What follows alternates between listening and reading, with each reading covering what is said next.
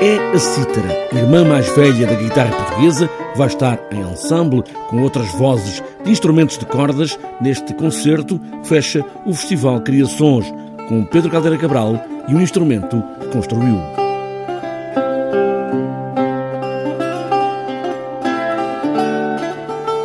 A cítara portuguesa é um instrumento que tem uma implantação em Portugal de pelo menos 500 anos eh, uma vez que a primeira referência é de 1521 eh, e aí já bastante bem eh, referenciada como instrumento utilizado num contexto específico, isto é, e não é por acaso que essa referência é dada por Garcia de Rezende, que além de poeta e, cronista, era também músico, ele próprio, não é? E, portanto, é uma, é uma referência com muita precisão.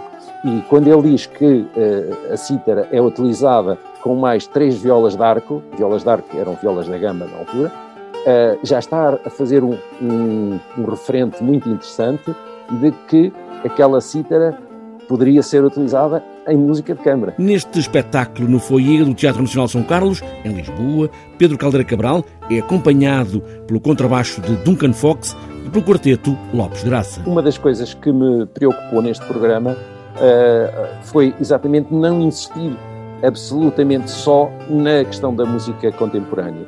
Daí eh, reformular um pouco em relação ao, ao, primeiro concerto. O primeiro concerto foi o ano passado em Tomar, o primeiro concerto deste festival, eh, e, este ano, este concerto no São Carlos, eu resolvi eh, tocar, eh, eh, substituir três peças a solo que eu tocava no programa, três peças minhas contemporâneas, resolvi substituí-las por três modinhas.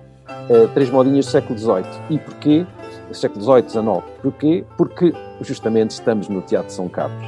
E, e justamente é, nesse mesmo, no foyer do Teatro São Carlos, não estamos a falar da, da grande sala de concerto, estamos a falar do foyer.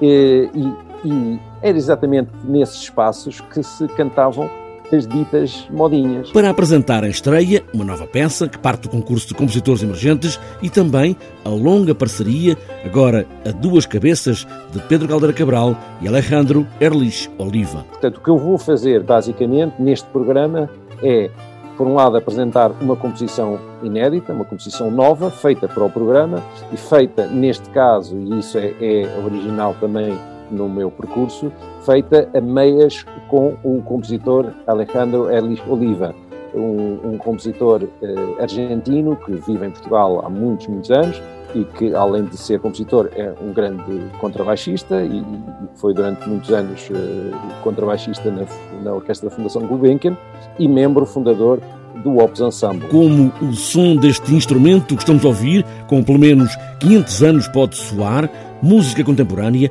e ao mesmo tempo ir buscar as mesmas notas das modinhas tocadas em salões como o foyer do São Carlos.